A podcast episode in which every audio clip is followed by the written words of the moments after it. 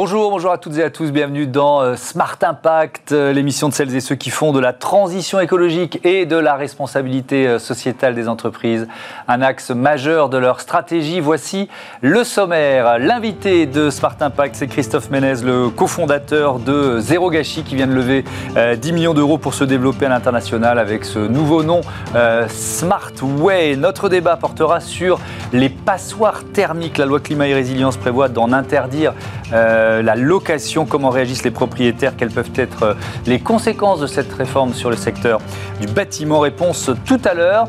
Et puis euh, dans Smart Ideas, je vous invite dans le proto-habitat. Il est nomade, écologique et modulable. Voilà pour les titres, on a 30 minutes pour les développer. C'est Smart Impact et c'est tout de suite.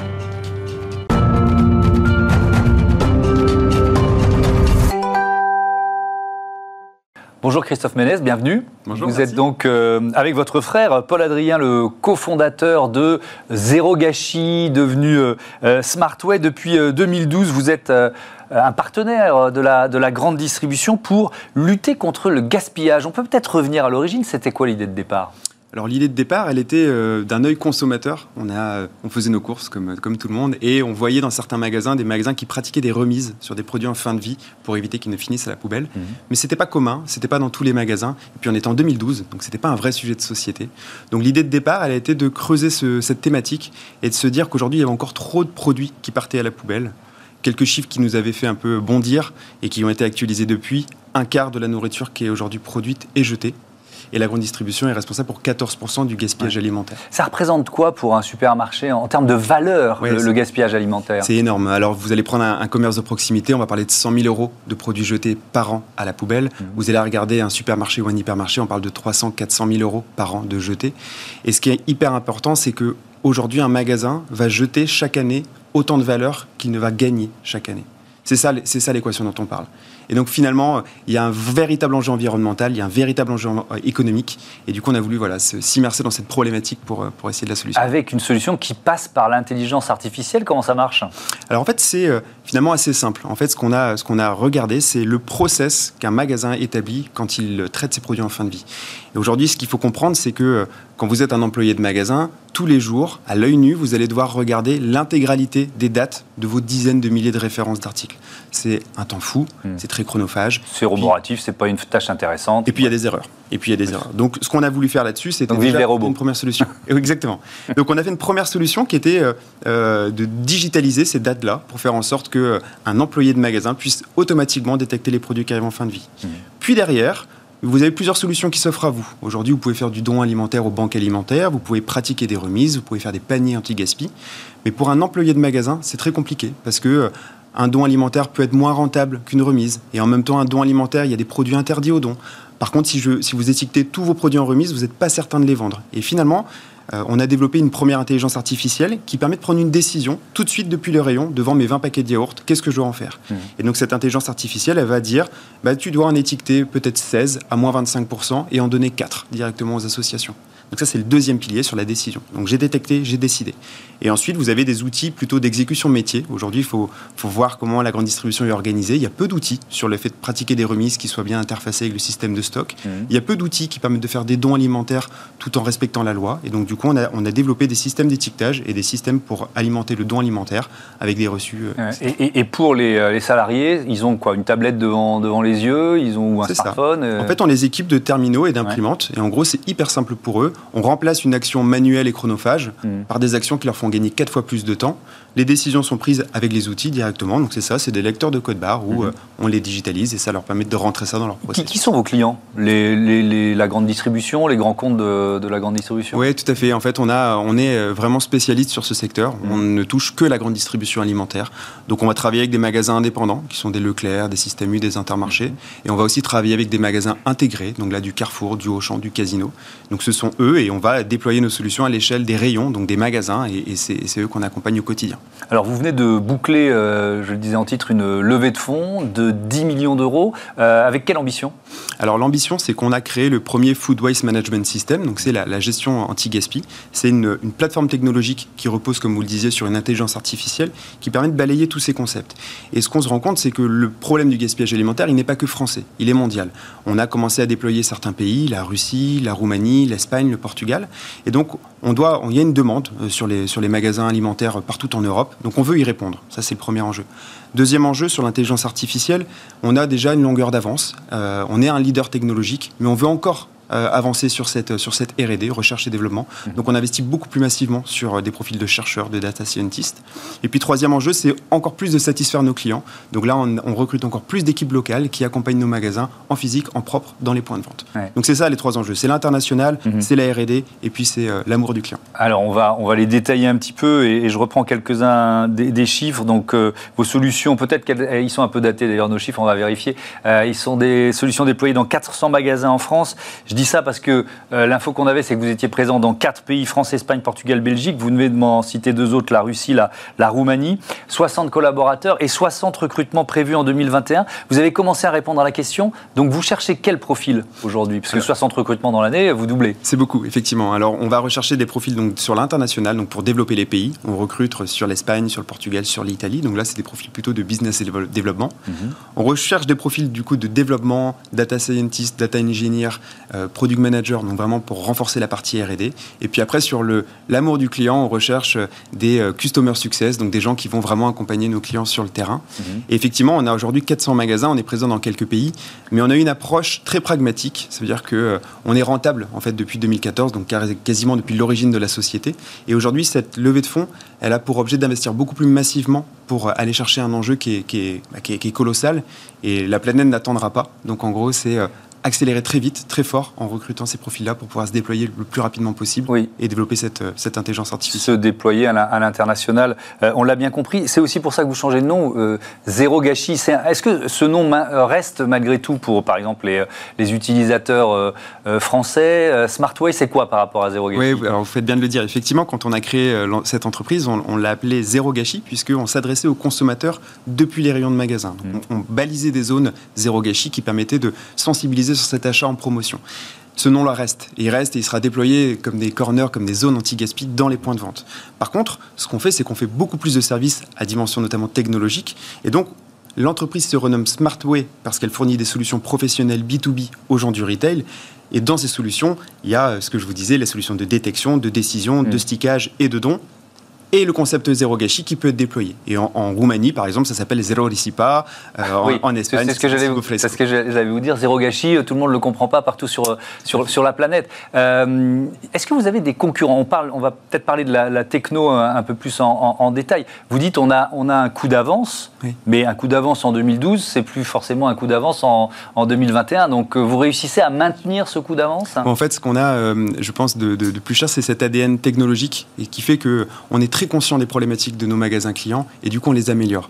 Et oui, on a des concurrents, mais qui sont concentrés souvent sur un pan de la gestion anti-gaspi. Ça peut être du panier, ça peut être du don alimentaire. Mhm. Mais nous, ce qu'on fait, c'est qu'on rassemble toutes les actions autour de cette intelligence artificielle et qui va traiter du don et qui va traiter du panier, par exemple. Et, ce qu'on se rend compte, c'est que ce n'est pas l'une des actions qui va réduire le sujet du gaspillage alimentaire, c'est toutes les actions mises en cohérence dans un point de vente. Et c'est là où la technologie est vraiment importante, c'est que finalement, appuyer et rendu euh, très accessible pour un employé de magasin, ça permet de mettre en harmonie tous ces équilibres de, dons alimentaires, de remises, de paniers. Et euh, donc euh, beaucoup d'argent en recherche et développement.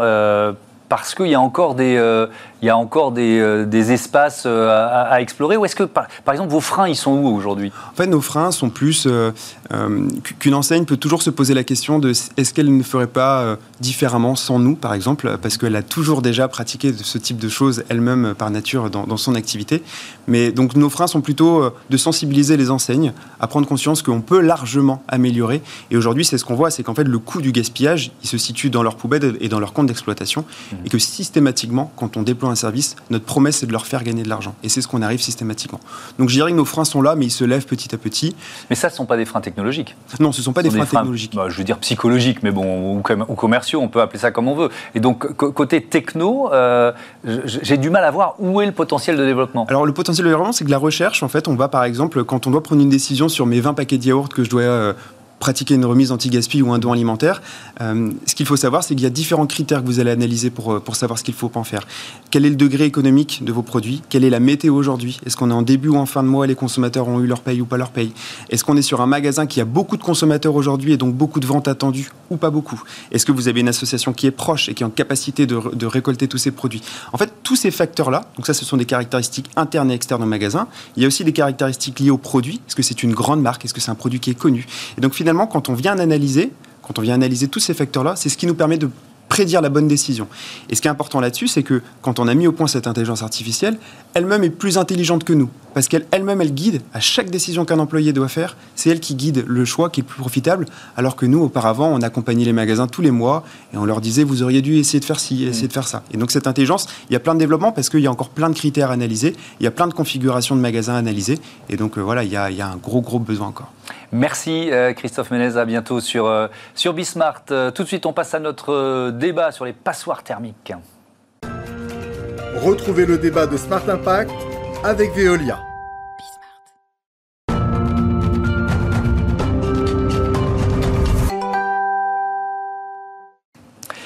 Les passoires thermiques, euh, la loi climat et résilience euh, prévoit d'en interdire euh, la location. Comment réagissent les propriétaires Quelles peuvent être les conséquences de cette réforme sur le secteur du bâtiment On en débat tout de suite avec Michael Nogal. Bonjour, vous êtes député de Haute-Garonne, vice-président de la commission économique de l'Assemblée. Pierre Otus, bonjour. Bonjour. Directeur général de l'UNPI. Tiens, vous représentez combien de propriétaires? 250 000.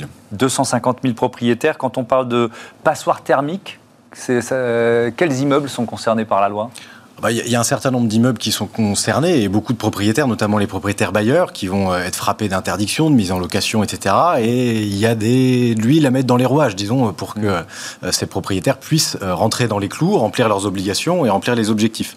Mais en face, il va falloir mettre un certain nombre de mesures adaptées à certaines situations territoriales, comme les zones plus rurales, les zones de montagne, par exemple, sur les typologies de chauffage. Il y a des choses à améliorer. Puis en copropriété, on a aussi beaucoup mmh. d'interrogations de, de la part des propriétaires, de nos adhérents qui viennent nous voir dans nos chambres de propriétaires qu'on a partout en France. Euh, Michael Nogal, peut-être pour décortiquer un peu euh, la loi, vous en êtes le rapporteur d'ailleurs, donc euh, ça concerne combien de, logements et on parle de quoi quand on dit passoire thermique là? Alors en fait, il y a plusieurs échéances. D'abord, une passoire thermique, pour la définir, vous avez un classement de A à G pour qualifier la performance d'un logement. Mmh. D'ailleurs, ce chantier va évoluer puisque demain, par rapport à ce qu'on avait par le passé, demain le DPE, ce diagnostic de performance énergétique, il vous indiquera en même temps sur une seule étiquette la performance de votre logement, donc c'est-à-dire la consommation énergétique et l'impact carbone. Ça, ce n'était pas le cas avant. Mhm. Donc les propriétaires vont devoir intégrer cette, cette donnée. Donc ça va de A à G, de a lesquels sont potentiellement interdits à la location et à partir de quand? Alors, à partir de 2025, les logements classés G qui n'auront pas été rénovés seront interdits de mise en location. Mhm. Ça concerne environ 600 000 logements. À partir de 2028, ce sont les logements classés F on rajoute 1 200 000 logements. Mhm. Et j'ai intégré avec un amendement dans la loi climat et résilience la trajectoire à 2034 avec les logements classés E. Et là, au total, du coup, ça fera 4,4 millions de logements concernés d'ici 2034. Mhm. Euh, qui vous visez avec cette loi? Les, bailleurs, euh, on va dire, indélicats? Non, pas du tout. Moi, je ne veux pas du tout culpabiliser les propriétaires, euh, les propriétaires bailleurs. On a euh, en France 62% euh, des propriétaires de passoires thermiques, par exemple, qui ont plus de 60 ans. Hmm. L'idée, c'est que les Français demain vivent mieux dans leur logement et qu'on réduise l'impact environnemental du bâtiment. Il faut savoir que c'est l'impact du bâtiment, c'est 25% des émissions de CO2 dans notre pays et 45% de la consommation énergétique. Donc, quand on, parle de lutte contre le dérèglement climatique, hmm. il faut évidemment traiter la question du logement. Alors, mais la question, c'est à quel, à quel rythme, à quel Est-ce que vous pensez que, ce calendrier, cet échéancier qui vient d'être annoncé, il est euh, trop court d'une certaine façon pour les propriétaires? Oui, il est toujours trop court s'il n'y a pas assez de mesures incitatives par ailleurs. Alors, le plan de relance a mis en place. Il y a des, mesures incitatives. Il y a, la, ma prime rénov, par exemple. etc. Mais on se rend compte quand on fait le total dans mm. les enveloppes budgétaires euh, qui ont été mises en place, c'est qu'on revient à un niveau euh, quasi équivalent euh, à ce qui était en 2018. cette réforme de la prime, avant c'était un crédit d'impôt, tout le monde le connaissait, le mm. crédit d'impôt pour les fenêtres notamment, qui était très populaire pour les chaudières. Eh bien, ça s'est transformé en prime. On l'a tout de suite. C'est formidable. C'est une très bonne idée de donner la trésorerie tout de suite mm. Aux propriétaires pour qu'ils puissent faire les travaux. Mais l'enveloppe budgétaire totale ne nous semble pas suffisante. Et puis, il y a eu une nouveauté dans cette loi climat, enfin énergie, résilience. Il y a une loi climat il n'y a pas si longtemps, donc on peut confondre les deux lois. C'est qu'on est venu ajouter la catégorie E qui va sortir euh, du parc de logements locatifs ou, euh, ou de détention mais pour les propriétaires 2034, c'est pas tout de 2034, mais 2034, c'est quand même demain, ça concerne énormément de logements. Et pour atteindre la classe énergétique D, dans des bâtiments anciens, et même les bâtiments des années 60, 70, parce que souvent, c'est un peu l'image qu'on a de la mhm. passoire thermique, avec les ponts thermiques, mauvaise isolation, etc., euh, cela va nécessiter beaucoup de moyens à mettre en place. Et puis, techniquement, Donc ça, vous dites que c'est illusoire d'une certaine On ne pourra pas techniquement atteindre cette classe D. Alors, on a changé quand même le thermomètre. On l'a fiabilisé, on l'a rendu opposable, ce qui ne nous rend pas forcément euh, mm. euh, très heureux parce que ça peut générer beaucoup de contentieux. Mais ce fameux DPE, mm-hmm. le diagnostic de performance énergétique, va changer à partir du 1er juillet. Et il y a une forte incertitude sur le nombre de logements qui va devenir ou pas FG par le simple changement de mode de calcul. D'accord. Donc sur, sur cet aspect particulier, les, logements E 2034, c'est un peu technique, hein, pardon, mais euh, voilà, c'est aussi, euh, c'est aussi l'efficacité et l'applicabilité de cette loi qui est, qui est en jeu. D'abord se rappeler de l'objectif initial de cette loi, c'est baisser de 40% les émissions de CO2 à 2030 et atteindre la neutralité carbone en 2050. on est d'accord sur l'objectif, mais est-ce que c'est réaliste? Parce que vous, venez d'entendre ce que dit Pierre Otus, c'est trop court et c'est avec le système actuel, c'est pas réaliste. C'est réaliste et en fait, et dans la loi climat, on crée tous les outils, et je veux être rassurant vis-à-vis -vis des propriétaires, on crée tous les outils pour les accompagner dans cette, dans cette échéance. D'abord, on va donner un égal accès à l'information à tous les Français avec des guichets uniques d'information sur la rénovation énergétique. Mmh. Deuxièmement, on va offrir un accompagnement clé en main de A à Z, c'est-à-dire une personne, un professionnel, va venir chez vous, va constater les travaux qu'il y a à faire, et c'est cette personne qui va vous aider à solliciter les aides et même à contrôler la qualité des travaux qui ont été faits chez vous. Et enfin, la question du reste à charge, c'est-à-dire du financement, qu'est-ce qui vous reste à payer une fois qu'on déduit les aides publiques? Je rappelle que dans le cadre du plan de relance, 2 milliards d'euros sont consacrés à ma prime rénov, qui a été sollicitée par plus de 200 000 ménages euh, en France depuis le début de l'année, donc c'est un vrai succès. Et donc à la fois l'information, l'accompagnement et le financement, c'est les trois conditions qu'on réunit pour réussir dans la rénovation énergétique. Donc vous, vous dites ce qui est, ce qui est prévu dans la loi, ça suffit, vous n'êtes pas d'accord On n'est évidemment pas d'accord, on a les bases qui sont jetées, il y a les objectifs qui sont là, personne ne les conteste nécessairement, si ce n'est peut-être la classe énergétique, eux, qui a vraiment mis des frissons et, et, qui a dressé un petit peu les propriétaires et qui a accentué l'inquiétude. Euh, et puis, il y a aussi cette réforme de la fiscalité locale, les fameuses taxes foncières mm. dont on parle régulièrement. Euh, elles ont augmenté énormément ces dix dernières années, plus 34%. Alors c'est à la main des communes, euh, notamment, mais euh, il y a aussi le double effet qui se coule, entre guillemets, de je rénove mon logement, euh, il est de meilleure qualité, je le déclare à la mairie, je fais des déclarations préalables ou des permis de construire dans certains cas, et en plus ma taxe foncière va augmenter parce que j'ai amélioré la qualité de mon logement. C'est tout bénéf pour les collectivités locales, pour les finances publiques, mais le propriétaire derrière, ils se sont un peu perdus. Donc moi, j'encourage, euh, je, lance un appel à, la représentation nationale et au gouvernement à plafonner absolument, à encadrer ces dispositifs, de, enfin cette rénovation énergétique, pardon, euh, pour que la taxe foncière ne flambe pas encore. Hmm. On sait qu'il y a eu la, réforme de la taxe d'habitation et sa suppression progressive. On sait qu'il y a une réforme des bases, des valeurs locatives sur lesquelles euh, on calcule les taux de taxe foncière. Hmm. Euh, et donc, il va falloir absolument plafonner ça je vais dire ça avec mes mots, une sorte de double peine pour les propriétaires. Euh, les travaux plus la taxe foncière. Qu'est-ce que ce que Pierre Otus ne dit pas, c'est que la rénovation énergétique, elle a d'abord plusieurs intérêts. C'est que vous vivez mieux dans votre logement mmh. s'il est, est, bien isolé. Votre logement, il prend de la valeur. Aujourd'hui, et ce sera de plus en plus le cas, un logement qui est performant au regard de, des nouvelles lois, mmh. euh, il sera euh, plus attractif. Et même la valeur, on parle de valeur verte d'un bien immobilier, c'est parce que vous avez fait des rénovations, parce que vous avez atteint une étiquette énergétique euh, élevé que vous pouvez aussi le mettre en avant lorsque vous vendez ou lorsque vous mettez en location. Ça, c'est des choses qui sont aujourd'hui au profit du propriétaire, qui sera accompagné, je le mhm. répète, vraiment de A à Z, et encore plus pour les plus modestes, parce qu'on pourrait se dire, la rénovation énergétique, ça coûte des milliers d'euros, c'est mm. vrai. Une rénovation globale, ça peut monter jusqu'à 40 000 euros. Euh, donc il faut pouvoir accompagner l'ensemble des ménages. Et on crée aussi dans cette loi climat des outils financiers. Alors je vais être un peu technique, mais il y a un prêt avance mutation, c'est-à-dire que le propriétaire qui souscrit ce prêt n'a pas à débourser directement lui le prêt et il est remboursé une fois qu'il vend mm. euh, euh, ou qu'il décède pour les, pour les plus âgés mm-hmm. le bien. Alors je, voudrais quand même, vous avez fait un, un sondage avec, qui a été publié je crois par le Figaro et on voit le, scepticisme euh, euh, des, propriétaires que vous avez euh, sondés. Alors la question c'est face à l'obligation de rénovation énergétique, vous allez vous mettre en conformité un peu plus de 28%, vendre le logement 17%, laisser le logement vide 7%, louer quand même, donc sans respecter la loi 8,7%, et ceux qui ne sont pas concernés par les, enjeux de rénovation énergétique. ça veut dire qu'il y a quand même un on va dire, une base de départ réfractaire. C'est-à-dire qu'on part effectivement d'un peu loin. Et notre objectif, c'est pas de dire c'est la catastrophe, euh, personne va faire les logements, il y a des logements qui vont rester vides, ou pire, il y a des gens qui vont continuer de faire et se mettre hors la loi. Se mettre hors la loi, euh, Ce qu'on souhaite dire, c'est que là, c'est une photo à un instant T.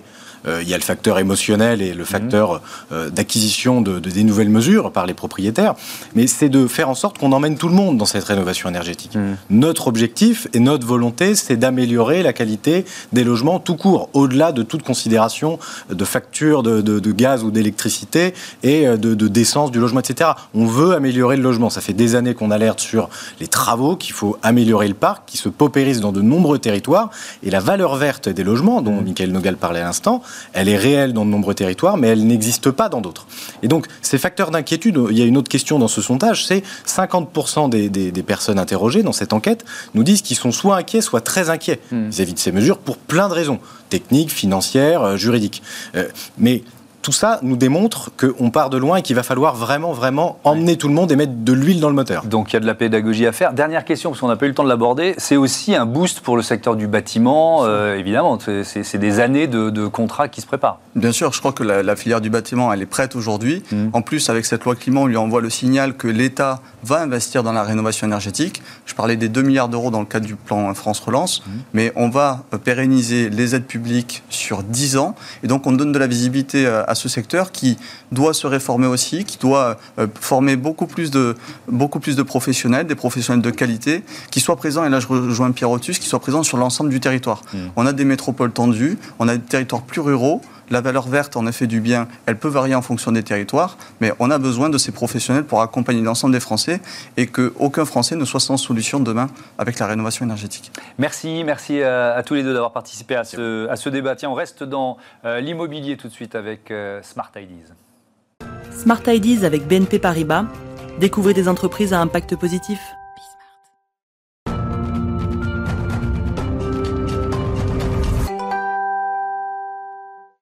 Smart Ideas, la bonne idée du jour euh, est signée des architectes Flavien Menu et Frédéric Barchelard. C'est le Proto-Habitat. Bonjour Flavien Menu. Bonjour. Bienvenue. C'est quoi le Proto-Habitat Alors le Proto-Habitat, c'est un habitat euh, nomade, euh, écologique.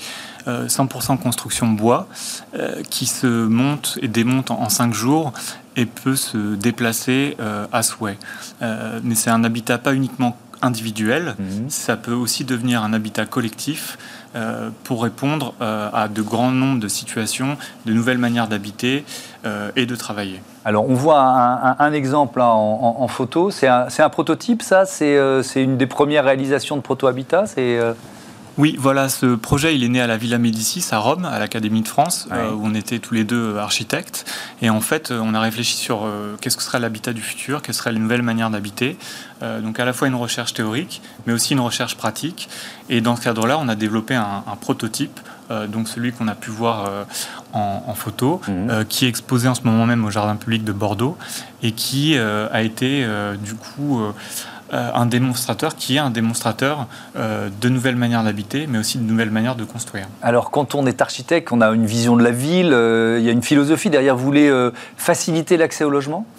Exactement. la question du logement, c'est une question sociale et environnementale très très forte. Mmh les lignes commencent à bouger, mais l'immobilier, c'est pas forcément le monde le plus agile. Et en fait, voilà, on essaie d'apporter de, la fraîcheur et aussi de l'impact environnemental et social dans l'immobilier mmh. pour imaginer un immobilier plus mobile, plus agile, plus abordable aussi, euh, et grâce à des solutions euh, comme celle-ci. Donc euh, le côté écologique, c'est du bois, c'est ça? Comment vous sourcez vos matériaux, la recyclabilité, il y a toutes ces questions derrière. Exactement, exactement, tout à fait. C'est 100% construction bois, mmh. et on a fait un travail de traçabilité assez important, puisque aujourd'hui on regarde ce qu'il y a dans nos assiettes et dans nos baskets, et on regarde très peu ce qu'il y a dans notre logement, mmh. et donc on s'est on s'est pris au jeu de la filière bois et de l'excellence de la filière bois Nouvelle-Aquitaine, et on a sourcé euh, l'ensemble des matériaux de ce bâtiment à moins de 400 km du site d'assemblage. Euh, donc c'est vertueux de la forêt à l'isolant en mhm. passant par le montage sur site. Mhm. En quoi c'est modulable? Alors c'est modulable puisque euh, sur l'image vous avez pu voir un des modules, mais en fait ils peuvent se superposer ou se juxtaposer. Donc c'est cette petite, ce petit cercle qu'on voit là. Et puis euh, montable démontable. C'est la deuxième fois qu'il est monté démonté. Il va être remonté et redémonté encore trois fois. Euh, on peut l'étendre, euh, le superposer, mais on peut aussi en fin de vie le recycler. Et, ça veut dire qu'aussi, d'une certaine façon, les pièces peuvent avoir différents usages? C'est-à-dire que c'est modulable aussi euh, dans l'usage qu'on en fait? Exactement. Euh, on a beaucoup réfléchi aussi à comment on habite aujourd'hui. Alors il y a deux ans de ça, on parlait de habiter et travailler. Mmh. Euh, c'est devenu depuis, avec la crise sanitaire, quelque chose de très commun. mais c'est aussi cette idée d'avoir des pièces neutres dans lesquelles, en fait, il n'y a pas forcément des, des fonctions, mais c'est plutôt des degrés d'intimité dans lesquels ça peut être euh, un jour euh, un salon, le lendemain un bureau ou un atelier, aussi bien pour des jeunes ou des personnes âgées.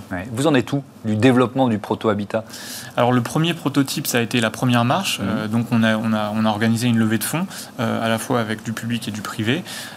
on a construit ce premier prototype en neuf mois, donc conçu, construit, inauguré, financé euh, en neuf mois avec une crise sanitaire, c'est quand même un défi. Euh, mhm. Ça montre aussi euh, la confiance de nos partenaires dans ce projet. Et aujourd'hui, on essaie de franchir la seconde marche avec une nouvelle levée de fonds pour pour trouver un terrain d'atterrissage et avoir une opération pilote. Donc pour l'instant, euh, on a des très bonnes pistes, mhm. à la fois pour du logement, à la fois pour du bureau, à la fois pour des lieux d'exposition, euh, et pour tout ce qu'on appelle un peu les villes non standards, disons. Oui, parce que euh, on a un peu de mal à imaginer quand, quand vous parlez de l'aspect nomade. C'est-à-dire que nous, on se dit, on est installé à un endroit, notre immeuble, il bougera jamais. Vous voyez ce que je veux dire Donc, euh, c'est vraiment un, processus euh, intellectuel et psychologique un peu différent euh, du, propriétaire ou, du, ou de l'utilisateur. Oui, tout à fait. Le constat est celui que les prix de l'immobilier explosent mmh. et qu'on a beaucoup de mal à se loger. Et donc, une des solutions peut être celle de dissocier le, le prix du foncier et le prix du bâtiment. Mmh. Et euh, dans notre solution, euh, on ne paye pas euh, le prix du foncier. Mais nomade, ça ne veut pas non plus dire qu'on vit dans une caravane. cet habitat-là, c'est un habitat qui est isolé, qui répond à toutes les normes environnementales et thermiques, mmh. et qui est fait pour résister au moins 20-25 ans. Donc si vous voulez, c'est du nomade, mais plutôt pérenne. Mmh. Merci, merci Flavien Menu. à bientôt sur, sur Bismart. Bon vent à votre proto Habitat. Voilà, c'est la fin de euh, cette émission. Euh, vous pouvez euh, nous retrouver à 9h midi, 20h30 sur Bismart, sur les box, et puis sur bismart.fr quand ça vous souhaite, quand ça vous chante. Bonne fin de journée à toutes et à tous.